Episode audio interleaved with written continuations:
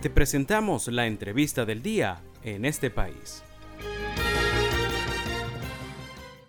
A esta hora nos da mucho gusto saludar y darle la bienvenida al meteorólogo Luis Vargas. Muy buenas tardes Luis, por aquí te saluda Andrés Cañizales. Buenas tardes Andrés, un placer saludarte a ti y a tu audiencia. Eh, Luis, em, pues estamos viviendo un septiembre muy caluroso, hay muchas versiones sobre la ola de calor. Tú como meteorólogo le puedes explicar a nuestra audiencia a qué se debe efectivamente la ola de calor que estamos viviendo en Venezuela en este mes de septiembre. Bueno, Andrés, eh, lo primero que quisiera explicar es que a pesar de que el término de ola de calor pues, se puede emplear coloquialmente, tal como se ha venido haciendo y lo hacen eh, cuando siente estas altas temperaturas, meteorológicamente eh, existen unos aspectos técnicos que se deben cumplir para que se pueda catalogar esto como una ola de calor. Lo voy a explicar técnicamente porque, bueno, eh, no, no consigo la manera coloquial de hacerlo, ¿no? Eh, para que nosotros hablemos de una ola de calor en algún país, el 10% de las estaciones meteorológicas que ese país tenga tienen que estar registrando durante cinco días consecutivos al menos temperaturas máximas medias que estén por encima del 95% de la media histórica. O sea, imagínate tú, tienen que haber por ejemplo, en la ciudad de Maracaibo, registro continuo de temperatura máxima media durante cinco días eh, que estén por encima del 95% de toda su data histórica. Mm. No nada más en Maracaibo, sino el 10% de las estaciones meteorológicas de Venezuela en este caso. Entonces, por lo tanto, no es tan fácil hablar de ola de calor técnicamente. Sin embargo, repito, es un término que coloquialmente pues se está utilizando, está bien, yo lo, yo no veo nada malo en esto. Eh, pero eh, técnicamente los meteorólogos no lo hemos definido como una ola de calor porque las anomalías de temperatura, a pesar de que han sido bastante significativas durante estos meses, y no es nada más ahorita en septiembre, sino debemos recordar de marzo hasta ahorita. Claro. Todos los meses hemos tenido anomalías de temperatura, o sea, registros más cálidos de lo normal. Luis, eh, estas anomalías han sido bastante variables de una zona a otra, ¿no? Hay días que Luis, logra entrar algo de nubosidad y produce precipitaciones, refresca el ambiente. Eh, eh, en otras zonas, pues logra llegar a los vientos alisios del noreste, por ejemplo, y refrescan estas brisas en algo, ¿no? Relativamente disminuye la temperatura en relación a días anteriores. Eh, Luis. Pero sí tenemos, por supuesto y evidentemente, registros de temperatura bastante significativos. Este agosto y septiembre, pues han sido, sí, eh, muy anómalo con respecto a lo habitual. Pero debemos aclarar que en Venezuela ocurre un incremento importante de las temperaturas durante los meses de marzo y abril y posteriormente durante los meses de agosto y septiembre. Esto ocurre siempre, todos los años, y es motivado que tenemos a la declinación solar incidiendo perpendicularmente sobre nuestro territorio nacional. Esto ocurre porque la Tierra, nuestro planeta, tiene un movimiento de traslación y como su eje no es completamente recto, sino que está inclinado, pues los rayos solares eh, inciden de manera diferente en una época hacia el hemisferio norte y en otra época hacia el hemisferio sur. Esto es lo que precisamente origina las cuatro estaciones en otras latitudes.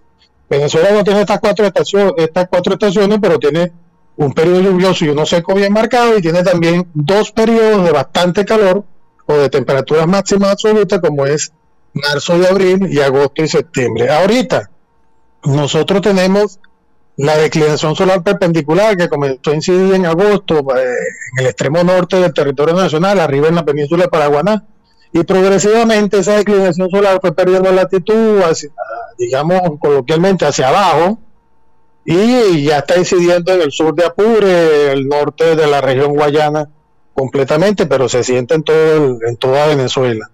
Ella va a seguir eh, bajando esta declinación solar perpendicular hasta el 22 de este mes, que estará incidiendo en el sur de Amazonas. El día siguiente, el 23 de septiembre, vamos a tener el equinoccio de otoño aquí en, en el, nuestro hemisferio norte y esto es lo que ocurre siempre todos los años. ¿Qué pasa? Este año tenemos un ingrediente que debemos añadirle, o, por lo menos dos ingredientes globales importantes que debemos añadirle a, estas altas temperaturas de y septiembre. ¿Cómo lo es? Primero, la variable climática, el niño. Esto es una variable climática que tenemos que tenerla muy en cuenta actualmente porque el niño se está ya manifestando eh, dentro del umbral de intensidad moderado a fuerte.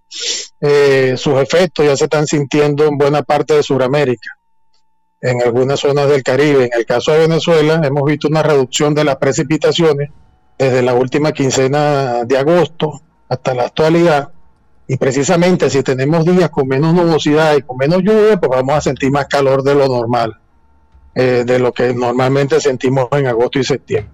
Que eso es en otros años lo que nos ayudaba a atenuar la alta temperatura precisamente de todos los meses. Pero ahorita, eh, como hemos visto, no hace falta ser meteorólogo para darnos cuenta de agosto, desde la segunda quincena de agosto para acá, ha llovido menos en varias regiones del país.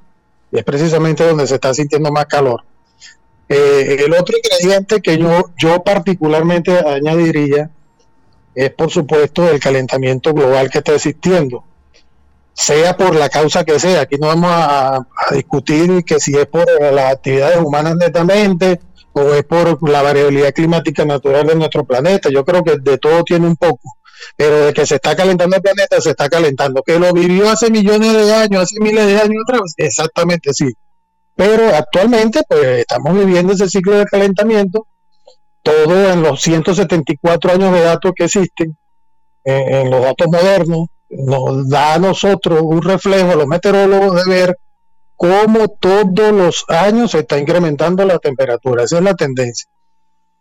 Eh, y estos últimos años ha sido más notorio, por supuesto. Eh, para que tengan una idea, el mes de junio pasado estuvo como el junio más cálido dentro de sus meses homólogos en esos 174 años de registro. Y el mes de julio, estamos hablando de datos a nivel global, o sea, de todo el planeta. Y el mes de julio quedó con el récord del mes más caliente de todos los meses registrados durante esos 174 años. O sea, no estamos hablando nada más de los meses de julio, sino todos los meses en esos 174 años de registro. Eh, lo que quiere decir que Venezuela no escapa de este calentamiento que hay. El Atlántico está más cálido, el Pacífico está más cálido, el aire superficial, o sea, lo que tenemos aquí a nivel de superficie está más cálido. Todos esos ingredientes pues lo tenemos eh, conjugados en este periodo que nos toca vivir de calor entre agosto y septiembre en Venezuela y bueno, esa es la causa principal. Yo espero que, que hayamos entendido, pues estemos más claros en qué es lo que nos está pasando actualmente repito, estas altas temperaturas van a seguir este mes, buena parte de este mes, y la gente me pregunta mucho en las redes sociales que cuándo va a empezar a refrescar aquí en Venezuela. Y yo les respondo que a partir de octubre va a comenzar a hacer menos calor que ahorita. o sea, no es que vamos a tener frío a partir de octubre, vamos a tener menos calor que ahora, porque igualmente vamos a sentir un octubre, un noviembre y un diciembre probablemente eh, con temperaturas que no van a ser las normales que siempre hemos tenido, o sea que comenzamos a sentir ya que comienza a refrescarse, que llegó Pacheco en diciembre, bueno, a lo mejor Pacheco sí va a llegar, pero con menos frío. Eh, y precisamente por eso, porque 2023 y el año 2024 están eh, perfilados a ser uno de los años más calientes desde que se tiene registro.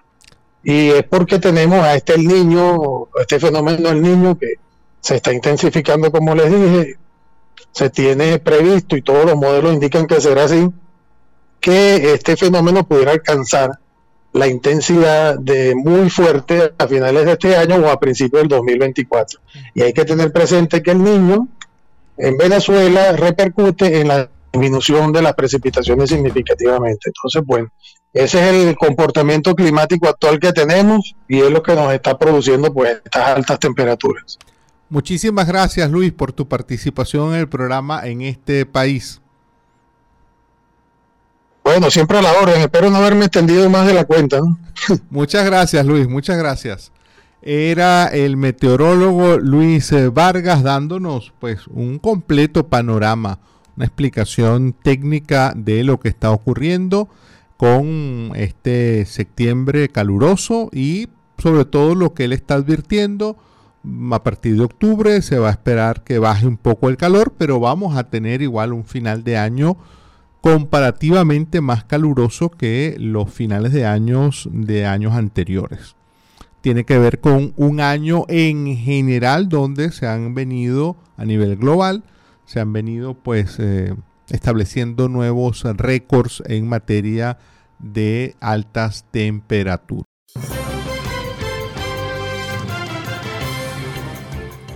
Esto fue la entrevista del día en este país.